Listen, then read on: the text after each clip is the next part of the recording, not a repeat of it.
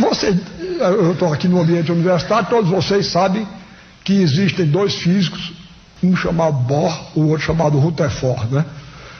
Pois bem, ele era o, o mote que ele escolheu lá para a música dele era isso. Aí foi cantar para mim para me converter. Era o seguinte: Rutherford, Bohr, Rutherford, e ele pegou assim a, a, a, a guitarra, Bohr, Rutherford, Bohr, modelos atômicos. Muita gente que tem a oportunidade de estudar acaba não gostando de física e química quando chega ao ensino médio. Acha que são matérias difíceis e chatas.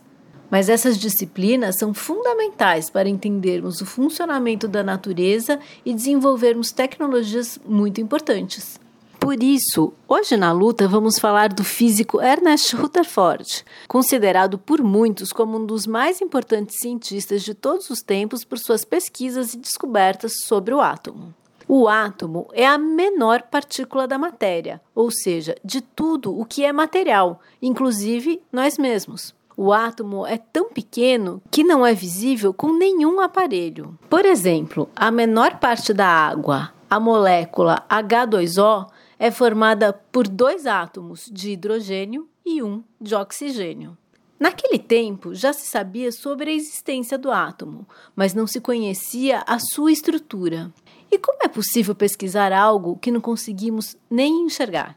Rutherford destacava-se pela inventividade dos experimentos e aparatos que criava para testar suas teorias. Naquele final do século XIX e início do século XX, outros pesquisadores já estavam descobrindo elementos radioativos e a radioatividade, hoje usada para produzir energia, exames e tratamentos médicos e até armas nucleares. Em suas pesquisas, Rutherford caracterizou e nomeou os raios alfa e beta, que eram produzidos por materiais radioativos. Ele e seus parceiros investigaram a interação dos raios alfa com uma folha ultra fina de ouro e concluíram que o átomo era formado por um núcleo minúsculo e muito denso, rodeado por elétrons. Você já ouviu falar de energia nuclear e medicina nuclear?